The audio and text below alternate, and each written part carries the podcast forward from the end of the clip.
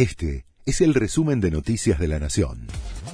La Nación presenta los títulos de la tarde del viernes 23 de febrero de 2024. Javier Milei se reunió con Anthony Blinken. La visita del secretario de Estado de Estados Unidos se da en medio de la intención de ambas administraciones por afianzar las relaciones bilaterales. El funcionario de Joe Biden dijo que se trató de un encuentro sumamente productivo y que ve un potencial extraordinario en la Argentina. Misiones demandó al Gobierno Nacional por los fondos docentes.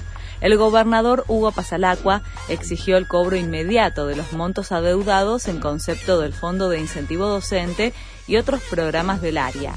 El mandatario provincial dijo que con la presentación ante la Corte busca asegurar la continuidad del pago de esos fondos hacia adelante.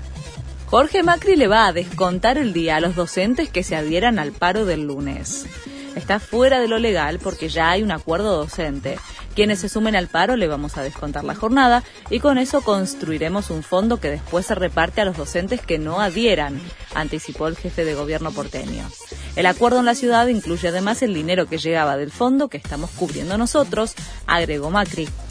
Camioneros acordó un aumento salarial del 45%.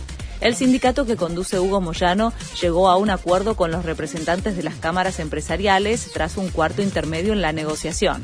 El incremento de 45% será abonado en dos tramos, a cobrar un 25% en marzo y un 20% en abril. Todo listo para la fecha de los clásicos. En la séptima jornada del torneo se disputan ocho enfrentamientos entre rivales históricos y seis emparejamientos. Independiente Racing se juega mañana a las 17 y el domingo a la misma hora será el turno del superclásico River Boca en el Monumental. Este fue el resumen de Noticias de la Nación.